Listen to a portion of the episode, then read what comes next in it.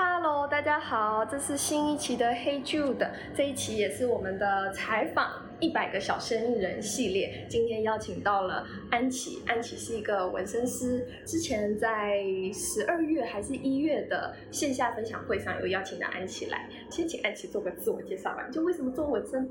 嗨，你好，嗨，第一个问题就是为什么做纹身开始自我介绍我吗？呃，你想怎么自我介绍？我想想哈。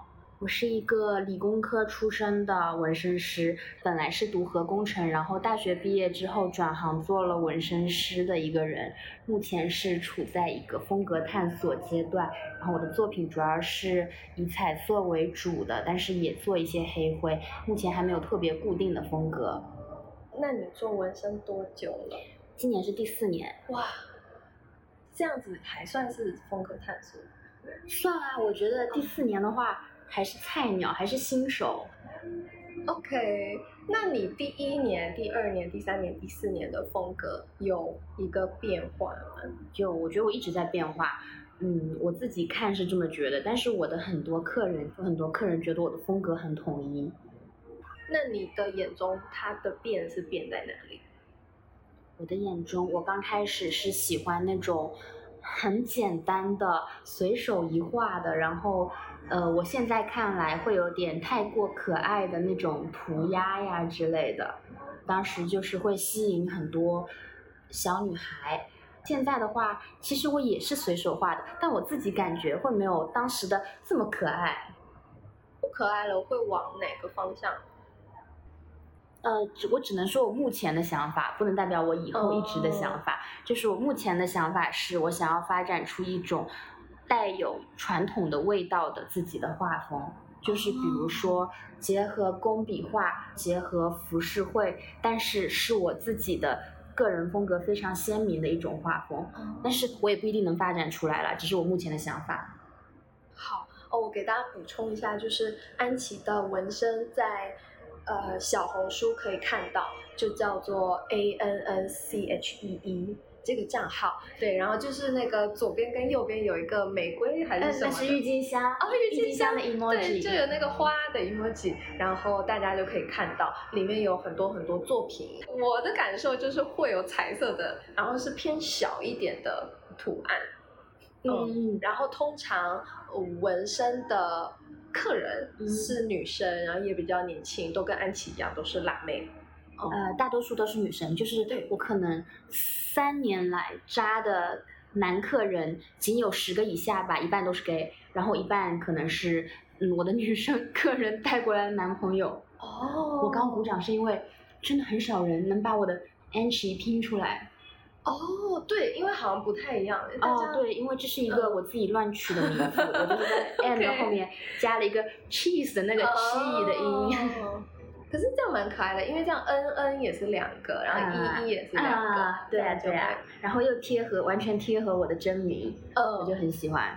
嗯，好，一开始的时候你为什么会选纹身？我的印象是安琪本来可以保研，但是你保研的路上就去学了纹身。学完了以后，你就说不保研了，拜啊，就走了。我是保研之后，我当时还是比较理智的，我先给自己保一条后路，我先申请那个延迟入学一年，然后去尝试别的事情。然后我是把纹身的个人工作室做起来了，我可以运营下去了，我才再去申请放弃入学资格的，还是没有完全蛮理智的，有给自己一个备案。嗯，那你当时一年中就可。可以做起来，这还蛮厉害的。对，我觉得我超厉害。嗯啊，但是呢，那个时候其实是小红书的一个红利期，因为三年之前这种风格的纹身师在小红书上也没有很多，还算是一个开头。而且当年小红书限流也没有现在现在这么厉害，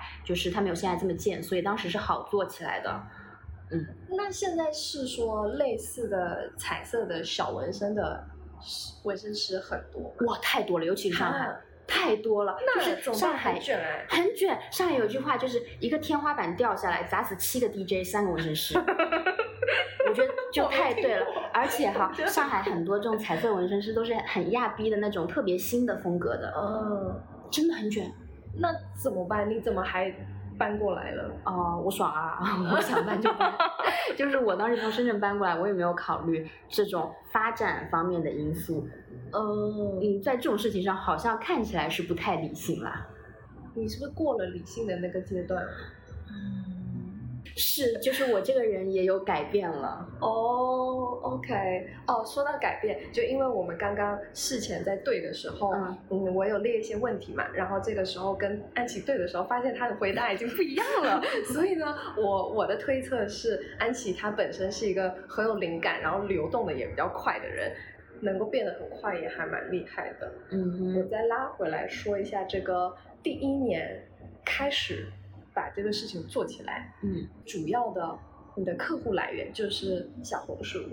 对我其实一直从开始到现在，我的客户来源一直主要是小红书，嗯然后有一部分是客人推客人这样子，嗯口口相传。是但是我是靠社交平台，我就是完全靠小红书，没有做其他的平台。哦，那朋友圈也不太会发，朋友圈朋友圈我会发，但是朋友圈的人。会转化，但是朋友圈的人其实大多数还是从小红书来的。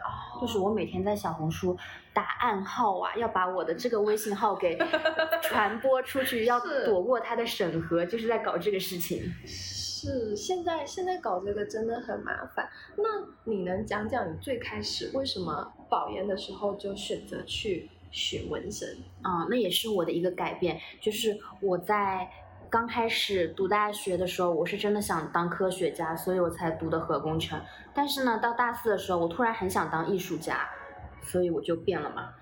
嗯为什么会突然改变啊？就是从一个很理科的愿望变成一个很感性的愿望。嗯，我觉得这也是比较累积，因为我觉得我在大学期间一直是跟呃像大家日常认为的理科生不太一样的状态。我在大学期间就是呃也不怎么上心学习，然后我一天到晚跑去我们学校后面的一家古着店给人家当模特，就是很喜欢搞一些视觉方面的东西。然后我当时也有想过，我是比较适合做这种跟审美有关的一个工作。再加上我们大三的时候，我们会有一个比较集体的实习安排，我们全部都去了深圳的大亚湾中广核那个核电集团去实习。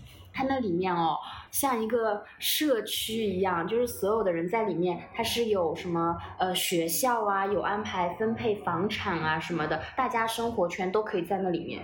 然后那里面的很多员工就是会把自己的家人、老婆、孩子带过来一起生活在那里，然后他们的很多老老婆呀什么的就在里面做一些政务方面的工作。然后我那个时候觉得好恐怖，我觉得很像一个西部世界，我就觉得我绝对不可能去这个地方工作的。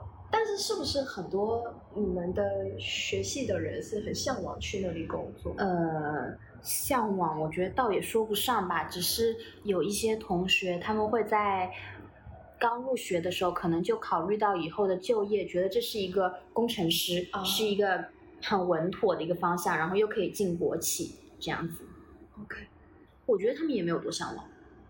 就是一个理性下的务实的考量。嗯，对。嗯，就是你说想做审美的工作，选择还有很多嘛，但为什么最后你换到了纹身的这条路？哦，我当时就是上了一个月班之后嘛，当时上班那个，我先从上班开始讲起哈，啊对对对就是我大四毕业之后，我先申请延迟入学一年嘛，然后我就想说，我先去尝试一下其他工作好了，我不搞核工程这个方面，然后我觉得我很喜欢宠物，当时刚好碰到一个同校的学长。回国创业，他开了一家公司，想要研究智能猫砂盆的。哦哟然后我就进先进了那家公司，想说，我既然这么喜欢宠物，那我应该也会喜欢跟宠物相关的工作嘛。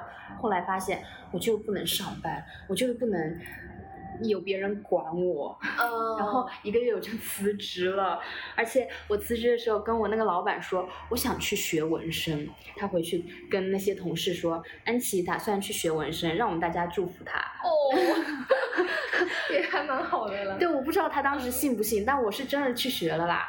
之前我对纹身是根本没有了了解的，就是很随机的一个选择，我就去学学看嘛。然后学了之后，我就开始做了。做了之后，我发现我是很喜欢这个事情的，在现实来说，也给我带来很多的好处，就是一个是时间好自由，嗯还有一个是我觉得做纹身是一个赚钱的性价比很高的工作。嗯虽然说是靠劳动力赚钱嘛，你嗯没办法赚到多大的钱，但是呢，我会觉得我的工作时间一共只有这么久。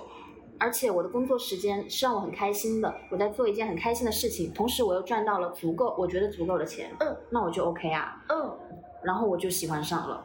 哦，是说学纹身会比较简单吗？所以你去学？呃，不是诶，其实刚开始学的时候，包括现在，我看到很多关于要不要去学纹身这一类方面的问题，下面都会有很多同行去说，呃，学纹身你要先做好准备，前多少年是不赚钱的，或者说，呃，你要准备好多少的生活费来支撑你这段时间的生活，就是好像还蛮吓人的。嗯，呃，但我当时没有考虑这些，我觉得我一定可以的，就是别人不可以，我也可以，然后我就真的可以嘛。好，这就是嗯吸引力法则。是是，也可以这么说。可以讲讲那个纹身性价比很高的这个事吗？嗯，可以。关于这个的话，现在很多的纹身师收费，我觉得基本上一半一半吧。我感觉一半是按时间收费，就是一小时多少钱；一半是按图收费，像我这样的。嗯基本上我感觉跟我同期的同水平的我自己接触的一些同行里面，大家的收费都是每小时一千以上的。嗯，就是这么说的话，你会感觉这个钱是相对于没有这么辛苦的，真的，就这就是性价比，然后又获得很多自己的时间，但是前提是一定要有自己的客户，找到客户才能发展下去嘛。哦，其实现在有很多传统的店里的驻店纹身师，呃，像我以前学习的那家工作室也有，他们是比较没有自己的客户，他们就是会相对比较依靠这个工作室带来的客人分给手下的纹身师这样子。这样子的话，我就觉得可能会比较被动，但是如果在一个知名度比较好的工作室，那也是很 OK 的。嗯，这个其实也像打工一样，就是你先在一个大的公司攒到自己的客户，或者有口碑了以后，你再自己出去做。嗯他可能驻店对驻个两三年这样子。哦、应该是吧？哦，不太了解。好，呃，那你会想要带驻店的工程师？呃，不不不是工程师，纹身师吗？你说我自己开店，对啊，因因为你现在有工作室，然后你也可以越来越大。嗯，我有想过，我觉得如果是要往大做的话，要有这样的发展，那一定是要自己开店，然后有手下的纹身师，这样才会有税后收入嘛。嗯但是目前我觉得我没有这个条件，我如果要开店的话，我一定是需要有人跟我合作。我觉得我一个人不太能实现。你现在不会定义你现在是开店状态。我现在不是开店状态，我是一个比较私密的个人运营的工作室。嗯，就是我定义的这种比较商业化一点的，要说是一个店的话，那我一定是要上，比如说大众点评这种平台，哦让更多的人通过这样渠道去看到。哦，了解了解。嗯，然后店里会有驻店纹身师的话，那每个人的客户群体可能也不太一样，就是每个人会有自己的风格专攻。嗯嗯嗯。啊，但是我说这些，我觉得很不自量力，因为因为我其实真的不了解店是如何运转的，这些都是我自己的臆想而已。就你现在也还没有想要，对我现在觉得我没有到这个时候，我也没有这个能力。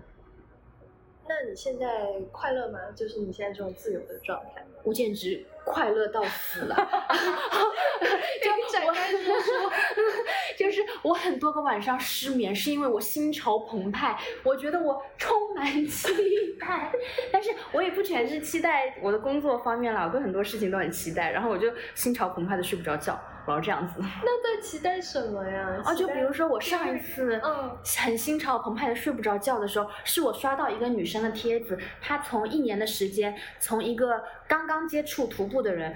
进展到她可以一个人去穿越天山，我觉得哇，那我也要，我也要，我就心潮澎湃到睡不着了。那你去了吗？没有啊，啊，我的玩目前来说还比较轻松吧，没有特别硬核的。那你有算过你一年之间大概工作几个月吗？还是你每年都不太一样？我没有固定哎，我基本上一年就工作十二个月啊。你没有都在工作吧？我我没有都在工作，工作这个频率比较低，但是没有嗯固定的一个假期的时间。哦，你可能假期是两周这样。哦，对，我有可能临时给自己安排一段时间出去玩这样子。呃，那你就没有那种一个月或者一个季、一年的统计？没有，就都很随意。哇，呃呃，好，那这样子不会焦虑吗？你说对于赚钱的还有发展的焦虑，一方面是这个的焦虑，然后一嗯方面是对过去遗忘的焦虑。因为像我的话，我会有这个表格，就我会把每个小时我在干什么记下来，我已经记了快十年了。然后有。对，然 后它是一个避免让我忘记东西的一个东东西。忘记什么东西？我会忘记，如果我没有记的话，你问我昨天晚上吃什么，我也想不起来，或者为什么要想起来昨天晚上吃？昨天在干嘛，我也会想不起来。可是嗯如果到了，比如说这个月底，然后我要复盘，呃，我这个月赚了多少钱和用了多少时间，我就如果我全部都忘记了，我就弄不出来了。哦，我知道你。就是，呃，我之前是会有一个日程本，然后我在上面记上我的工作计划。就比如说，今天收了哪个图的定金，这个图是我要画的，要多少呃多久之前出稿？今天排哪个图，然后我会我会记上这个图收了多少尾款这样子，呃，相当于同时在记工作计划，加上同时在记账嘛。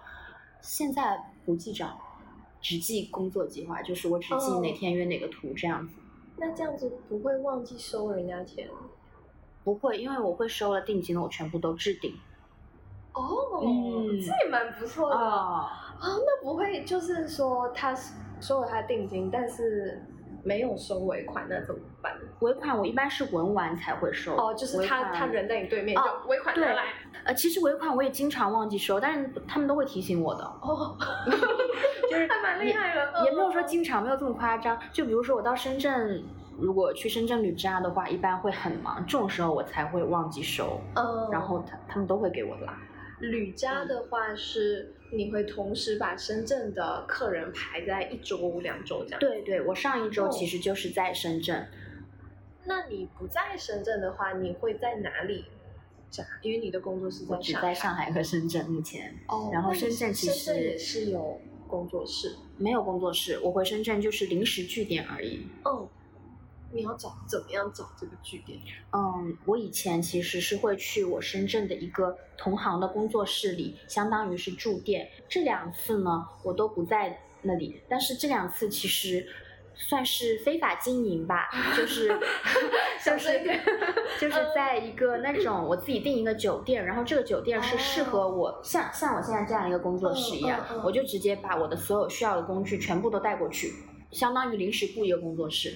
了解。因为这两次我发现我约的非常密集，我会从上午就开始约，到半夜我还在画稿，然后我就不是很适合去别人的工作室里，因为还需要跟别人协调时间，互相配合呀什么的。哦，能讲讲画稿吗？就你要怎么样产出你的灵感？我很多都是乱画的。就这样吗？是啊，是啊。嗯，那所以是你会问他们他想要的图案，或者哦是他想要的方向。对，我会要求他先描述给我一个他脑子里的画面。哦，其实这个也有点不同，就有一些客人会给我描述一个很具体的画面，然后有一些甚至会给我画一个草稿出来，哦，然后 很厉害，很厉害，甚至他可以自己画呀。只需要有人扎。哎，对，而且我有很多客人，他其实本身就是艺术生啊，他画的都比我好的。哦然后还有一部分客人，他就是没有一个很具体的想法吧，然后就会让我自由发挥的比较多一点。那如果他不具体，你画出来了，他又不满意怎么办？哎，这就是个问题了。我就会先给每个人发一个告知，里面会说好，呃，我出稿之后允许两到三次的小范围修改。如果这个稿不要了、不纹了，或者推翻重新画，那之前的定金是要扣除的，相当于我这一次的设计费这样子。哦，就相当于只要麻烦你画，他就是要付掉这个钱。对，是的。哦然后我其实，呃，我跟我客人的关系是属于很好的那种，我很少很少遇到让我觉得很麻烦的客人。个别几个遇到比会产生口角客人，也都是因为这个定金问题，就是每一次都是初稿了之后，可能因为一些原因他不来了、不闻了之后，然后会要求退定金这样子，然后每次口角都是这样子。比如说我有遇到过一个初稿了之后，他也满意，但是他发现自己意外怀孕了，然后不能来纹身的，就是类似这种情况吧。那这样子就跟他说拜拜。对，然后其实我不是完全没有退过，我是画了也有退过的。但是呢，我我就有点随心所欲，就是我如果感觉这个人的态度，他是那种他觉得非常非常不好意思，我不应该退，但是他来问我有没有这个可能可以退一点，我真的会退给他。但是，嗯，我碰到那种就是觉得自己遇到了一些不幸的状况，然后他觉得别人需要来迁就他的，我就会很轴，我打死都不退。好，向你学习啊，因为我最近刚拉黑了一个客户啊啊啊！然后这是我第一次拉黑一个客户，嗯嗯，但是他是把钱给我给了我以后，然后我说我看到稿子还没有发，嗯他就说客户不要了，因为我是跟媒体合作，然后媒体是要写品牌的稿，能 get 得到嘛，所以他会说品牌不要了，所以我这个稿子是没法发的，嗯。但是我说好，谢谢。然后因为他钱给我了嘛，嗯我我不知道还能说什么。通常我们是媒体会传达品牌要修改的那个意见嘛，就像你可以两三次的小范围的修改，嗯那个我都是 OK 的。然后通常在发稿前，不管多晚，我通常也都是可以给他改掉的。就是很很少就没有遇过他直接说不发了的这个情况，就相当于他不要了这个订单嘛，嗯，但他还是把钱给我，所以我就但是你已经写好了是吧？对啊，对啊，对啊，嗯就是已经 over 了。对，他就说不发了，然后我说好，然后结果隔天他又跟我说了一堆就是品牌不要的理由，可是因为他已经跟我那跟你没有关系啊。对啊，他已经说不发了，然后他又不给我改，然后所以我就想，你现在告诉我这个理由也没有用，可是我又很担心他会接下来每天就这样 PUA 我，就是我写的不好怎么样的，就跟我说很多这种理由，我把他拉黑了。嗯，那你这个稿子就是给他了，任他用，对不对？对啊，然后 OK 啊，后我觉得。是啊，然后结结果今天我发现他把那个稿子发在别的地方，所以就装什么呀？所以就我觉得好，我也要要有这个拉黑的勇气，这样子。虽然说这不不会是一个很常见的情况，嗯，是嗯是。然后我还想问哦，像我是完全没有纹身过的人，如果有这样子的客人来找你，他处于有点想纹，但又就他的意愿可能不是很强百分之六十，他可能百有百分之八十的意愿，但他还有百分之四十的害怕。哦，那种你是说害怕自己会后悔这种？对啊，对啊，就担忧这个啊，担忧那个啊，然后或者就他很纠结啊，就不知道纹哪里好呀，这个你会怎么办？哦，那我就不理他，你自己想好再来。真的、哦、对啊，？OK。这难道还要我来决定你到底纹不纹啊？哦，有的有的人他会可能会想说，我引导一下，也许就成交了。哦，我随便啦，我觉得需要我引导，那就是你自己没有想好就不要纹啊。好，向你看齐，不愧是做了四年。那那是，嗯就是说实话，我我觉得我一两前一两年的时候，可能真的是会引导一下，我可能会跟他们聊，可能会跟他们分析一下，呃什么的。我现在就觉得关我屁事啊！课题分离了。嗯哼那你之前说你觉得那个扎针就纹身是一个比较亲密的关系，对，你现在好像改了，说说你现在的想法。等等一下，我先说，我之前为什么会觉得它是一个很亲密的关系？就其实我经常会有一种很感动的感觉，因为我会觉得我遇到的客人真的都是特别特别好，很为我着想那种。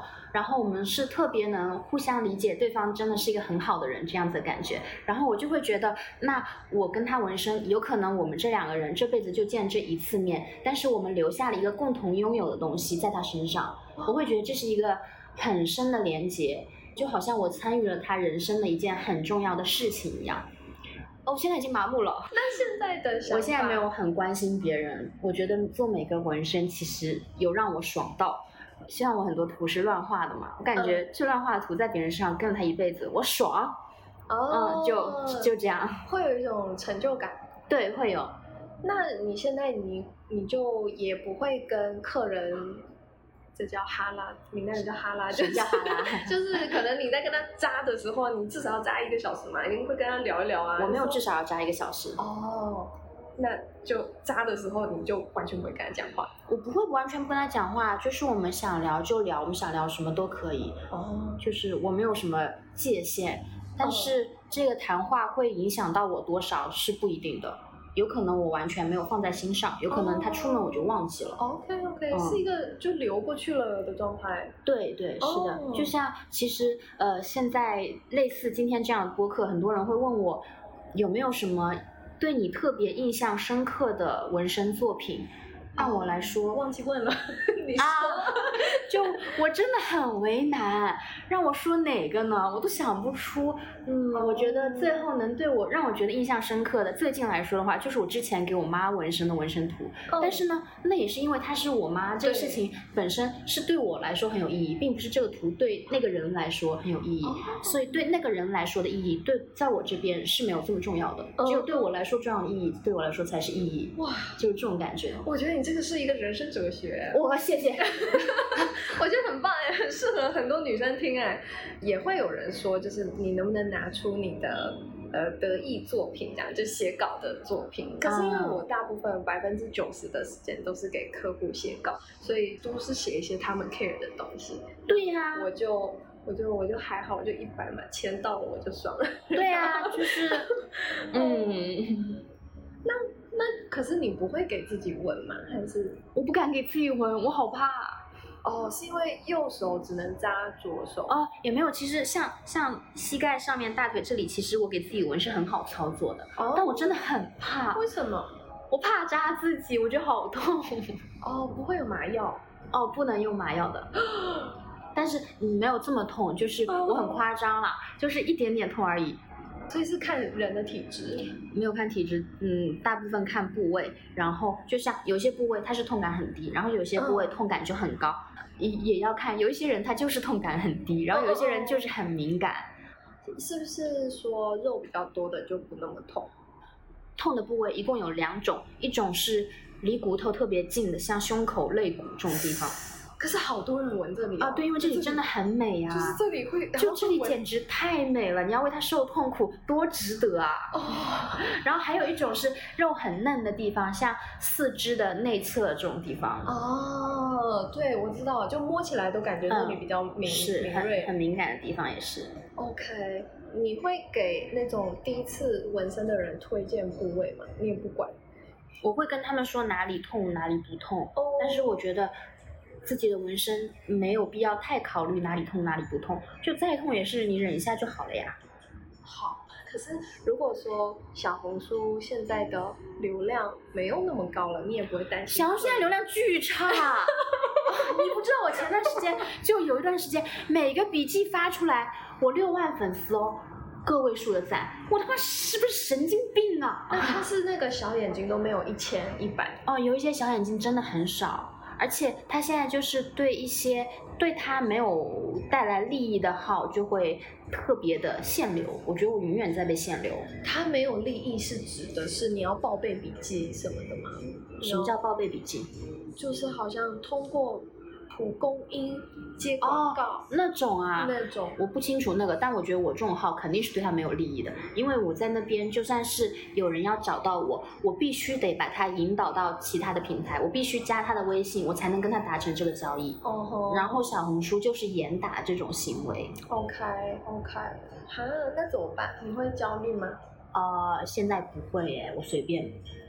好的，那你会呃规划，比如说下半年，今年下半年要去哪里旅假吗？或者是你的我不旅假，你不旅假呃，我只有在深圳旅假而已那也是因为我在深圳有很多老客人，嗯就仅仅是这个原因。哦，所以他们是纹了一个以后又会纹第二个嗯，对，而且他们他们很爱推荐他们的朋友给我。哦。那是纹一次的人多，还是纹两次的？就纹多次的人多？嗯，我来说的话，是纹一次的人更多，因为我这个风格其实吸引到的很多的是那种可能身上没有太多纹身的，哦哦，少数几个纹身，然后然后他可能也只喜欢那种小小的图在身上，他不会给自己身上放很多图的。哦，我就感觉有六成是这样子的客人，哦然后可能有四成是希望在自己身上越加越多的那样子。哦，OK OK，啊，我想到了，就是像泫雅，你知道吗？啊，我知道泫雅 风纹身很火嘛。对，泫雅就是她，她有超多小纹身。对哦，因为我是她的老粉丝，所以我就会看到啊，最近又加了，姐又加了新纹身了，啊，对 就会对看到那种。可是她身上应该是那种十几个纹身了，对，就是你说的那个四成的人，嗯，也没有到那么多。对，他是那四成的人，但是呢，他身上的纹身风格又其实跟那种 只只想纹一两次身的人是一样的。哦，对，有有有有这种凌乱的感啊，觉。是呃是。OK，那你会观察你的来纹身的客人吗？比如说，营销术语有一个叫用户画像，就来找你的，他可能都是，比如说都是女生，然后都比较年轻，然后还有什么？他们有共同点吗？哦，他们挺多共同点的，就比如你刚刚说都是女生，然后大部分比较年轻，确实是这样子的。漂亮，漂亮，真的很漂亮，然后身材巨好，我简直觉得我朋友圈简直就福利圈哦。是然后我发照片，小红书经常判我低俗涉黄啊。哦，对对对对，我有看到，你现在都会加说，呃，没有不良引导。对呀、然后他还要他还要跟我说这个笔记不被推荐，希望我改。嗯，我以前都会乖乖的改，我以前都会把那个什么部位遮起来，或者放大到根本看不到这什么部位。然后我最近发现我根本不需要，我即使即使不管它这个嗯不被推荐也没有关系，他也不会把它屏蔽掉，可能太太暴露了可能会屏蔽。他不推荐了，他还告诉你，感觉哦，对呀、他告诉我呀，他要我改。感觉好讨厌哦。呃，这小小红书是这样啊，小红书现在万人唾弃，但我还是要靠它赚钱。好的，那你会想说要再拓展到新的平台吗？我有想过，我想过的是，等到我自己觉得我要走这个风格，我固定了，然后我有一个比较成熟的道路的时候，我会想要开始做 Instagram。嗯但是我现在没有做，是因为我感觉我一直都没有到那个阶段，没有到那个水平，就是没有到我自己非常认可自己的水平。哦，那如果永远到不了怎么办？这不是在打压你，就是我觉得我有这个情况，就是确实有这个可能。就我觉得我的目标，它永远定在，比如说我当前是七十五分，可能大家觉得很不错，可是我就会永远把目标定在当前的加十。那可能你现在你过了四年，你已经从七十五到了八十五，但你的目标可能是九十五，然后你、嗯你到了九十五，你的目标就会变一零五。啊？那太恐怖了吧？我觉得应该不会吧？无止境的追逐、哦，不可，能吧？哦呃，不太清楚啊，有可能会这样子，应该会的吧？会的会的好害怕，突然。嗯，我刚刚讲的是一种，就是我观察到我自己会有的倾向，嗯所以针对这种倾向比较常需要做的是，我要尽可能的把目标定在我稍微踮踮脚就能够到的地方。你好卷哦。哦，而不是想说它在天边，然后我要它，然后我就在那里啊，你是这个计划型的。嗯，对对对，就是我是需要把自己的目标拉回来一点的人。嗯，但我你你可能不是嘛，因为每个人有不一样的方式。我感觉我比较少想这种事情，我没有计划。不是不是不是不是，是的，是的，是的，是的。好了好了好嗯了，嗯嗯嗯，因为你就上了一个月的班嘛，对，我身边不上班的人吧。嗯哦，他们有什么共同点啊，或者是就是跟你一样就比较特别的地方，有一种社会闲散人员气质吧，这样不是很好吗？还挺好的。对，嗯。你上次也有讲到，其实你说我上次讲了吗？你上你上次说你觉得你自己什么，就是讲起话来不太像是上过班的样子。哦，就是，呃对我，那我的意思是我讲起话来感觉不太有条理，不太有逻辑，不太清晰，嗯，表达不太顺畅的样子。我觉得还好 谢谢你，还好，可以那个等评论区夸夸。嗯，谢谢你哦。嗯嗯，我只能，我可以先说，我觉得我碰到的、观察到的，呃，上班的人，但我觉得这也是一种对上班的人的刻板印象。就比如说我上一周去深圳的时候，然后那段时间是上海暴雨，然后我的飞机就延误了一个多小时，然后我们就坐在飞机上嘛，整个这一段时间一直到起飞前一秒，我身边我感觉所有人都在打商务电话，就是安排一些工作的事项，然后。我我其实也有想认真听他们聊的内容啦，但是我会感觉他们聊的内容好像跟我上的那一个月的班有很多的重合的地方，就是有很多的交流，让我觉得是无效交流，让我觉得是一些场面话。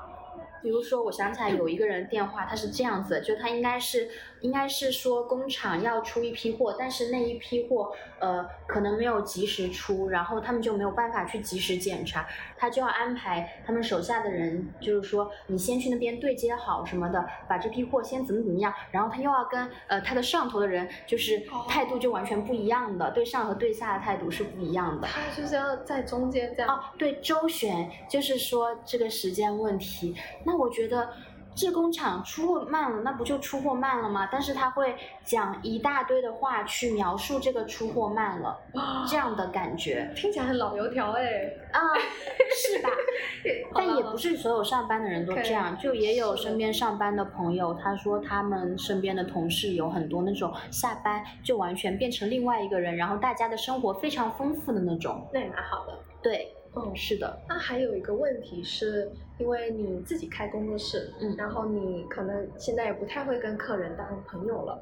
会呀，会呀，真的吗？会有有一些会。那你平常就是因为不上班的话，你会怎么样交友？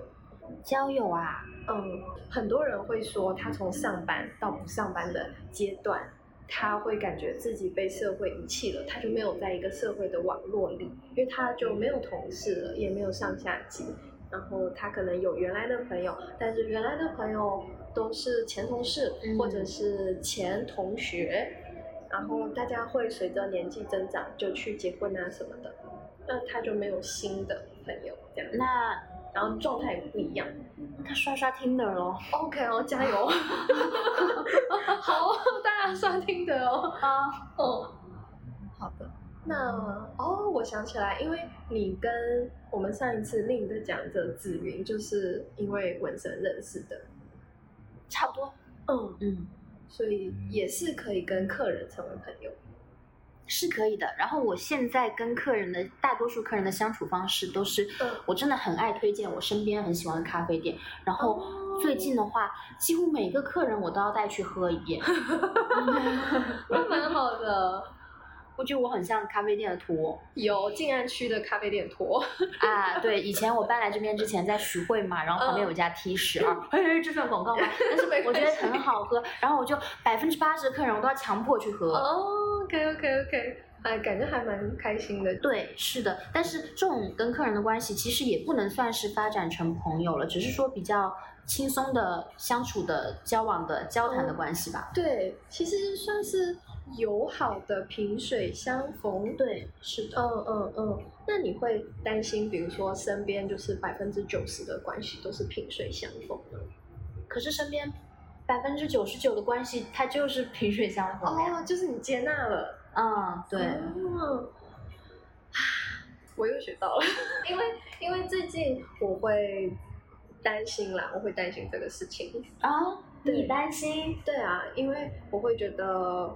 我好像每个人都是见了两三次，嗯，或者是像你也是，我们今天见第二次，嗯，然后我会觉得哦，好像这样子是，如果说每跟每个人都这样的话，这样是不是不对啊？我就这样想，但是如果你今天说这个是正常的，那也许这就是长大的世界。我觉得就是正常的呀，谁有这么多朋友啊？嗯，好，那。能不能讲讲你的这个自信？应该说是一种信念，因为从刚才到现在，大家应该也能听出来，就安琪至少跟我或者跟很多还在上班的人生人生态度是很不一样的，是一个很轻松也很流淌，然后也很爽的一种状态。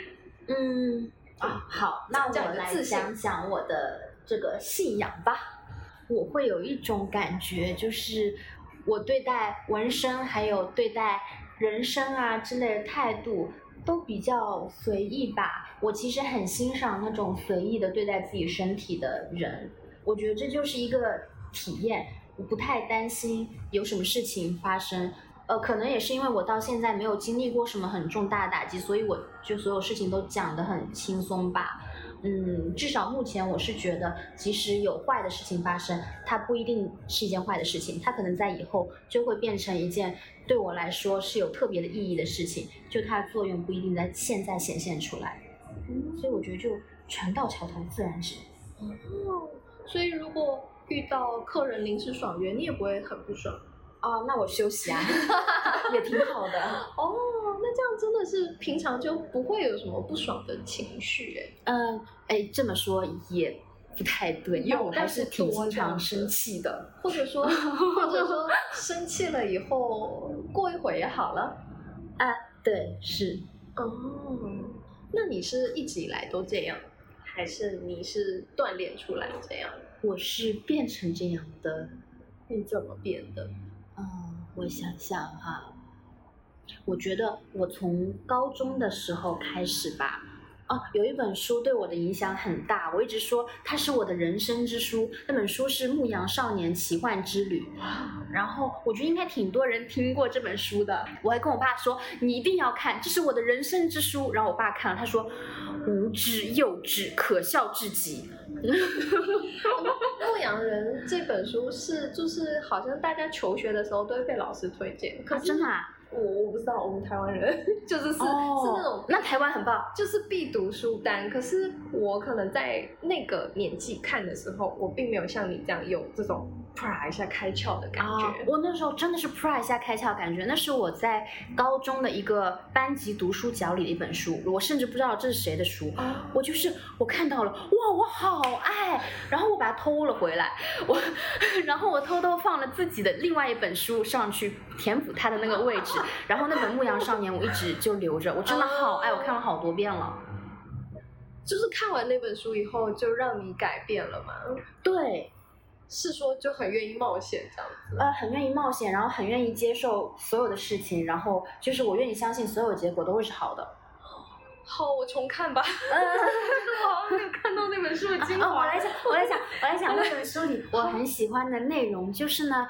他有说，生活中有两种炼金术士，一种呢，他会去研究很多的这个知识，去研究很多炼金术方面的书籍；另外一种呢，是在生活中发现炼金术的人。然后我那时候有一个特别大的影响，是呃，我觉得他改变了很多我和我妈妈的关系。比如说，我妈妈以前是一个非常严厉的，让我觉得是没有那么愉快的童年的妈妈。后来我会觉得她经营好她的生活，然后。嗯，他的婚姻啊，还有他很糟糕的一些亲戚关系，然后他还 很乐观的活到现在，我觉得这就是一种生活的智慧。我觉得他就是像我们很多呃亲戚啊什么的，都是一种在生活中发现炼金术的人。就是有时候会觉得他们好像呃没有什么知识，然后觉得他们很自找麻烦，但其实他们都在他们的生活中有在自得其乐的，都是都是在经营好自己的生活。我觉得这就很厉害了。啊，我觉得又好像说了点。一些乱七八糟的话没有，但是这是我当时的感觉。哦，就是从那个时候，你确认了人是可以这样活的，对，就可以在生活中发现。是的。还有他说，真理其实就是很简单的放在大家眼前的，只是因为它太简单了，所以没有人相信。哦，会会会，常常遇到这种情况。对，而且这个豆瓣上也有很多人评论说他可笑至极啊。我就会觉得，那这些人就是不相信这些简单的真理啊。是，可是这是一种生活的哲学，但是有了这种生活的哲学，好像不一定会变得很自信，就感觉这好像是两两件。哎，应该说它可能是相关的，就会让你说你现在做这些选择，让你啊不那么容易内耗什么的，而或者说你不规划生活，你也会觉得很好。呃，这个可能是这本书带来的，可是感觉你特别的自信。那我其实有可能是盲目自信啊，但这个状态就是会有一种散发出光芒的感觉。嗯，这倒是。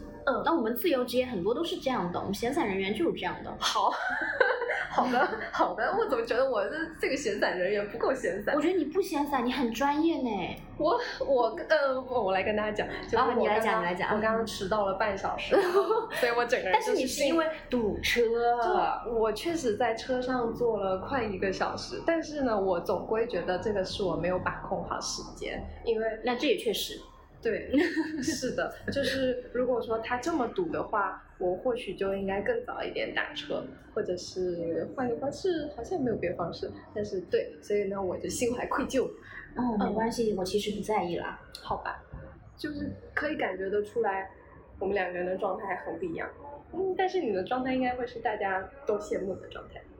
呃，也不一定，就好像我们上次见面的那个活动，我就会觉得你的状态才是应该有的状态啊。什么？我我也没有什么状态吧？就是比较专业吧。那好，那现在就来到了，你会给现在的生活打几分？给跳跳过这个可不可以？不可以。好了，你你，那我怎么打嘛？那你给自己生活打几分？呃，我上一次的时候是上一次聊天的时候状态比较差，是六点五到七。上一次聊天的时候，就呃上一次聊天是我跟那个做面包的聊天，然后他因为我也问了他，然后他那个时候有说觉得我们的状态很像，然后他也是六点五到七，然后现在的话，我除了身体有点虚弱，整体应该是七点五到八。嗯，那我就好的点在于就是刚旅行回来，心情较好。对对对，那我就取个中间值，我就打八好了。好。八是中间值，不是你的六点五到七，七点五到八跟十之间不差不多吗？哦，OK OK，这个跟你每天晚上睡不着、心潮澎湃是有接近的吗？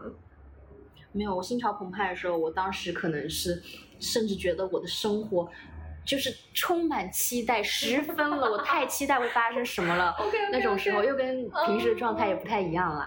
好。就是习惯性的，只有到晚上才会到十分的状态，还是白天其实也可以。呃，白天比较少吧，我可能真的要闲出屁，我才会到那个状态。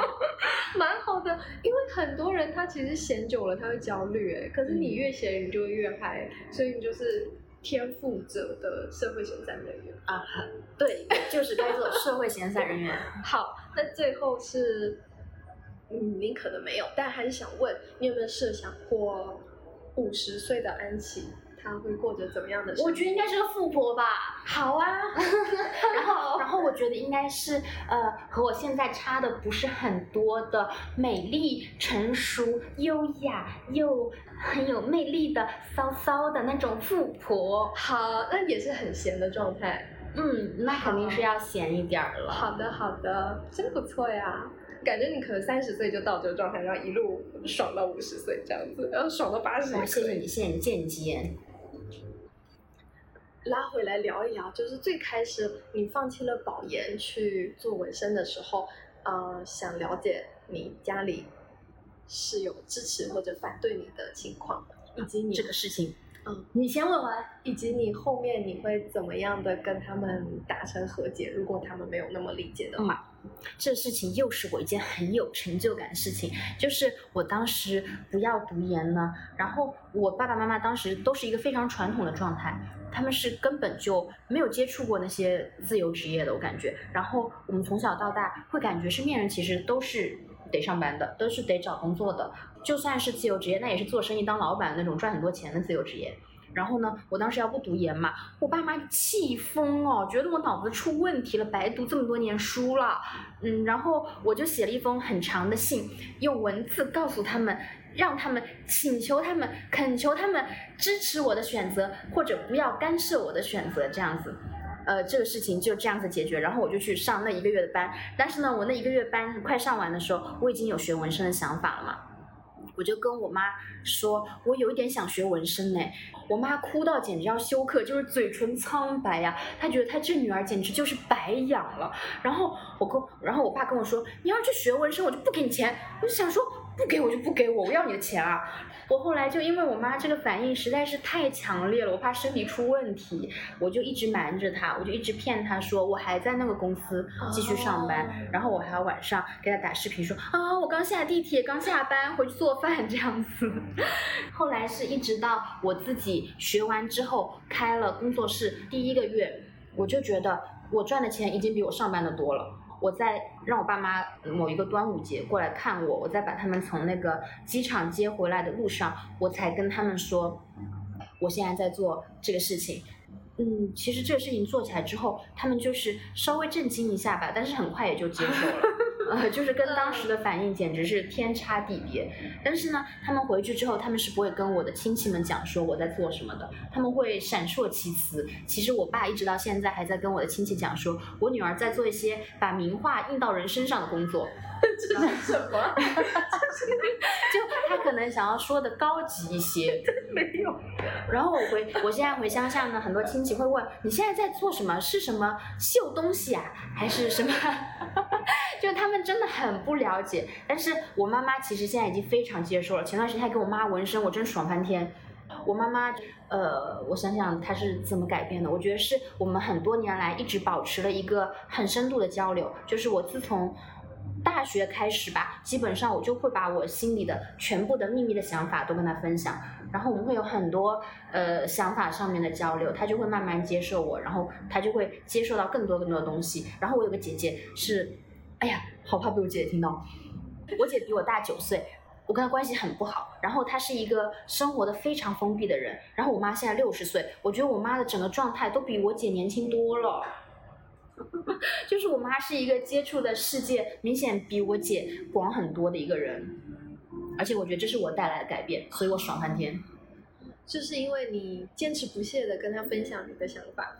对，是的。那你中间会气馁吗？比如说，可能跟他分享了很多，分享半天，然后他刚开始的时候不懂，get 不到，怎么办？嗯，哦，也还好，我可能表达欲比较旺盛。其实很多想法，他经常会觉得我是傻逼或者我脑子有问题，他根本就不懂我一个。受过教育的人为什么会这样想？但你也不 care，你就继续分享。确实，就像我其实也不懂他一个活了六十年的人为什么不懂我一样。哦。而且他们当时就是他们为什么会不支持我的决定呢？就是很大一部分原因是他们习惯于用别人已经有的、他们看到的经验来预测我的未来。嗯。我就是特别不服气这一点，我甚至觉得我当时去学纹身。并没有说我百分之百想去学，甚至有百分之十的原因是他们这么激烈的反对，就让我很叛逆。我就觉得你凭什么觉得不行，那我就要行这样子，有一股气在里面。对，是有一股气的。还有就是我当时。开始做之后，前两年我是很想要赚钱的，因为这是一个他们都不支持的决定。那我就很想要用这个事情来证明，我可以对自己做出的就算很离谱的决定去负责。所以以后我做的每一个决定就都别来管我，都不要用别人已经有的经验去预测我的未来，这样子。嗯，我忍不住要为自己鼓掌一下，赞。其实他们是就是等于说你开工作室第一个月以后，他们就。渐渐的接受了这个事实，他们已经无法不接受了。那个时候是是是，就是已经这叫生命组成熟饭了。然后给他们看说哈，你看熟饭 啊，对，而且我又没有没有拿他们的钱，他们凭什么不接受？帮不到了。所以其实他们刚开始也可以说只是担心你养不活自己而已，所以很激烈的。没有，他们刚开始激烈的反对其实并不在钱这方面，他们是在一个。呃，刻板印象上面，他们当时对纹身是会觉得这是社会底层的工作，这是不读书的人去做的工作。那你读这些书干什么？就全部都浪费了这么多年，是这样子的感觉。然后他们会觉得他们在亲戚面前会抬不起头的，爸妈都是很要面子，虚荣呗，假的。好，这个他们这是他他们的课题，对，就现在就让他自己去找借口。哎，对，等到哪一天？啊，现在我妈已经不找借口了，我妈觉得我做纹身师挺好的。啊，太好了，太好了。那我妈真的不错。她纹的会是什么？你可以分享吗？我可以分享她原本想纹的。她原本想纹的是那种我小时候的时候，我们都买过很多纹身贴，贴的那种很古早的玫瑰花。呃，我其实不想纹这种，然后，然后这个阶段我是想做一些偏向工笔画风格的嘛，嗯。然后呢，他又对这个没什么概念，他觉得只要是花他都喜欢，我我就给他纹了一个比较偏工笔画风格的，然后很淡雅的配色的一朵牡丹花，在这个左胸上面，嗯嗯嗯，好的，简直美翻。好的。你在深圳也开过工作室，对，然后你也在上海开了工作室。嗯我可能会比较好奇，在这两个地方开工作室的感觉有什么区别？因为你可能要找地点啊，然后要装修，要吗？啊、我都不装修的，我没钱哦装修的。OK，嗯，那就也没什么，那就选选地点的问题，以及在那个城市生活。哎，这个又 还蛮好笑，就是深圳的话，就是它都是新楼盘比较多嘛，所以我在深圳的工作室其实是在那种商住两用式的公寓里面的。然后我知道那种，啊，你知道？就是很多接睫毛的店也是，哎，对，美甲美睫店也有很多嗯开在里面，然后按摩店也有很多开在里面。是，然后呃，这些楼呢，经常是大家比较知道的小三楼。哦，然后也会有很多网红住在里面。我前任还在我之前在深圳的那个工作室的楼里面碰到过他一个住在很远的地方的已婚亲戚哦，这样也能碰上吗？啊，就是说我不可能在里面包了小三啊，就是这样子。然后在上海的话，因为在上海的话，我觉得大家都会很想要住在梧桐区那种老洋房里面嘛。然后我在上海第一个工作室其实是在一个小区里面的车库改装成的 loft 里面，因为上海的房租比深圳贵呢。那个时候我跟深圳一样的房租，在上海可能我也没有好好找，就只能租到这样大一个面积的小地方。然后现在换的这个就是老洋房里面的面积更大一点，就很舒服。但这个是一个非常简陋的房子，就是呃也不简陋，嗯，不是那个简陋，就是很划算的那个简陋哦，简陋啊啊，简陋的房子，因为它的租金是跟之前那个车库大小的一样的，这样子有五位数吗？没有哦，在在在牛吧？在在在在静安区市中心，然后面积超大，真的是超大，还可以，还可以 就是简陋。对简陋。好，所以找工作是没有什么困难。那在这两个城市生活有区别吗？我觉得挺大区别的。但一方面是换城市的原因，一方面是我自己的状态也很不同的原因。我之前在深圳的生活状态就没有上海的这么丰富。我觉得在上海，我有碰到很多新的活动，就比如说跟你录播课这样子的，是我在深圳碰不到的活动。可是，在深圳的时期，是不是你很认真赚钱，要证明你的时期啊？对，比较认真。哦，所以那个时候你可能就埋头苦扎。嗯，那也不至于，那 还是比较相对比较闲，但是相对会比较专注在赚钱这个上面吧。哦，那上海有哪些很丰富的活动？哦，比如说我们上一次见面那个也算，也算，嗯，对，好，就是。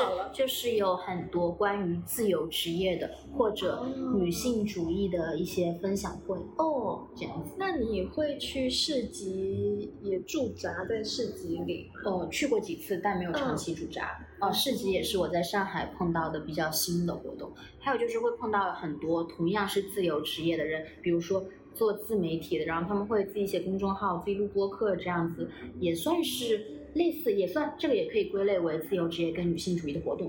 哦嗯，就是这种。哦，这会不会也是社会风气啊？因为可能最近两年才有比较多这种社会闲散人员出来晃。